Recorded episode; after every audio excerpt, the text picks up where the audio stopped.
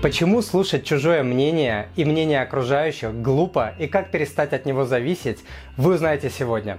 Я расскажу короткую и очень мудрую притчу про отца, сына и осла, которую я очень люблю и в которой каждый из нас, возможно, узнает себя. Какой роли вы узнаете, дослушав этот подкаст до конца. Друзья, и не забудьте подписаться на мой канал, если подкаст вам понравится. Чтобы канал рос и развивался, мне нужно больше подписчиков, и без вашей поддержки мне никак. И еще, смотрите полную версию сегодняшнего подкаста по ссылке в описании. Там вы найдете полезные ссылки для чтения и скачивания. Всем привет, меня зовут Тимур Мазаев, я автор проекта moneypapa.ru, а также YouTube, Instagram, подкаст и Facebook каналов о семейных финансах. Отец со своим сыном и ослом путешествовал по пыльным улицам города. Отец сидел верхом на осле, а сын вел его за уздечку. «Бедный мальчик», — сказал один прохожий, — «он еле успевает э, за ослом. Как ты можешь лениво сидеть на осле, когда видишь, что мальчишка, твой сын, совсем выбился из сил?» Отец принял слова прохожего близко к сердцу, и когда они завернули за угол, он слез со осла и велел сыну сесть на него. Очень скоро повстречался им другой человек. Он очень громко сказал как тебе не стыдно, мальчишка? Ты сидишь верхом на осле, как султан, а твой бедный старый отец бежит следом. Мальчик очень огорчился от этих слов и попросил отца сесть на осла позади него. «Люди добрые, вы видели что-нибудь подобное?» – заголосила женщина. «Так мучить бедное животное. У бедного осла уже провисла спина, а старый и молодой бездельники сидят на нем, будто он диван. Какое несчастное бедное животное. Не говоря ни слова, отец и сын, посрамленные, слезли со сла. Едва они сделали несколько шагов, как встретившийся им человек стал опять смеяться над ними. Чего это ваш осел ничего не делает, не приносит никакой пользы и даже не везет кого-нибудь из вас на себе. И далее рунетовская версия этой притчи на этом почти заканчивается, а в англоязычном интернете притча продолжается. Отец и мальчик подумали, как им сделать жизнь осла легче. Наконец они срубили шест и привязали к нему ноги осла и подняли шест и осла на свои плечи. В результате над ним начали смеяться все, кто встречался им по пути. Пока они не добрались до моста, где осел, высвободив одну ногу, легнул ею, и мальчик не удержал шест и выпустил его из рук. Осел упал с моста, а так как его передние ноги были связаны, он утонул.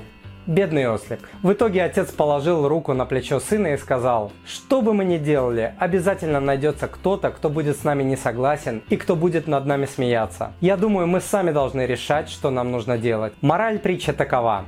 Сам не будь ослом, пытаясь угодить всем, так как в итоге не угодишь никому. Как эта притча касается нас и наших финансов?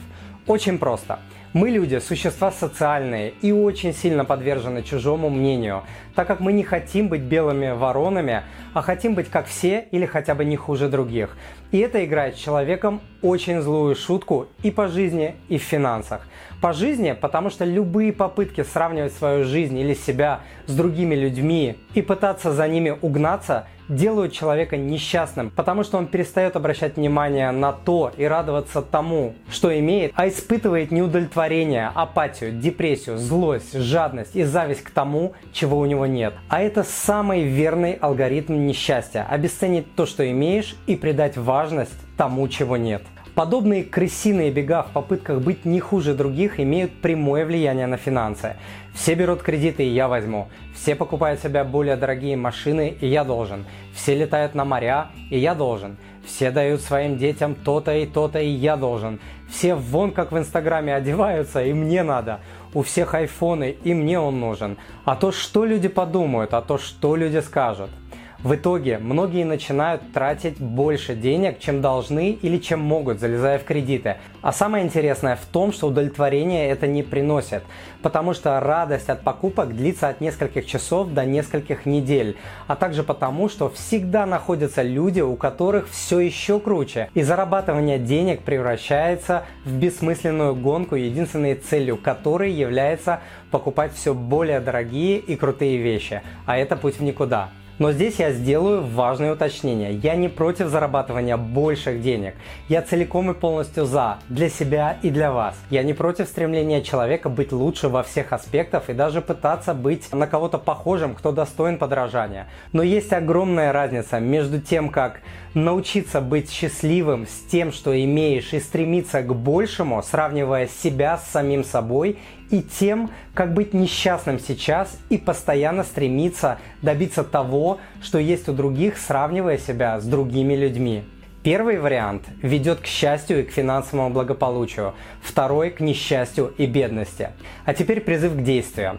Если вы зависимы от чужого мнения, если вы уже заметили, что с ростом заработка ничего в вашей жизни особо не меняется в плане вашей удовлетворенности, если устали бегать по кругу как белка в колесе, то как минимум прочитайте всем известные установки и фразы-паразиты, программирующие нас и наших детей на бедность, а также про 16 привычек бедных. Ссылки на тот и на другой подкаст я дам в описании. Прочитайте их, узнайте эти установки и привычки в себе и начните избавляться от них немедленно.